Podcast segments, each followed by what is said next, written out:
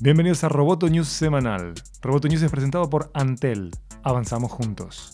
Mi nombre es Miguel Ángel Dobrich y junto a Natalia Ralde daremos las noticias más relevantes del mundo tecnológico.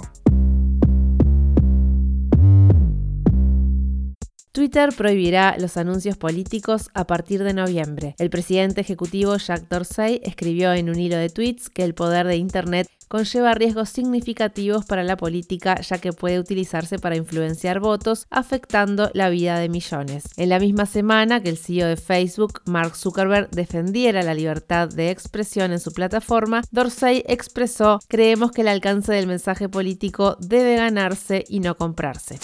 ATT y Warner Media presentaron HBO Max, su inminente plataforma de video on demand, además de contar con joyas de la cadena HBO, los estudios Warner y Warner Channel, los largos animados de estudio Ghibli, nuevos cortos de los Looney Tunes, South Park e hitos y series nuevas de Hanny Barbera, HBO Max incorporará al catálogo de las películas de DC, producirá series y largos originales, y ofrecerá el servicio a 14,99 dólares.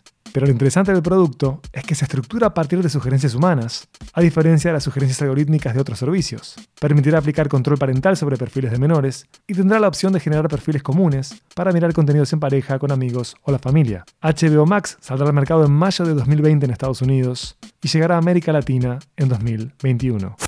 Uber presentó un servicio para sus conductores, Uber Money. Esta propuesta ofrecerá servicios financieros para sus choferes como una billetera digital, tarjetas de crédito y débito. Básicamente la empresa pretende ofrecer una cuenta bancaria móvil a sus más de 4 millones de conductores en todo el mundo. El anuncio de la nueva división de productos financieros de Uber se da después de la tercera ronda de despidos masivos de la compañía.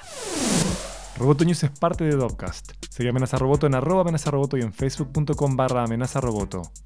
Roboto News semanal fue presentado por Antel. Hasta la próxima. Roboto News.